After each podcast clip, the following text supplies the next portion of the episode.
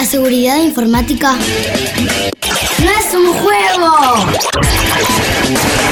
Glosario de seguridad informática.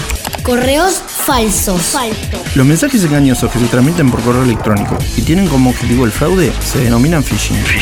Esta técnica es de utilización usual. Busca engañar al destinatario del correo para robarle información personal o confidencial, o para inducirlo a realizar alguna acción. Para evitar que te engañen, te recomendamos que Nunca respondas correos electrónicos que te soliciten claves o datos personales. nunca completes formularios cuyos enlaces se envían en este tipo de correos, aunque parezcan provenir de la universidad o de una entidad gubernamental o bancaria. La seguridad informática también depende de vos. Si tenés dudas, ingresá en protege.unq.edu.ar.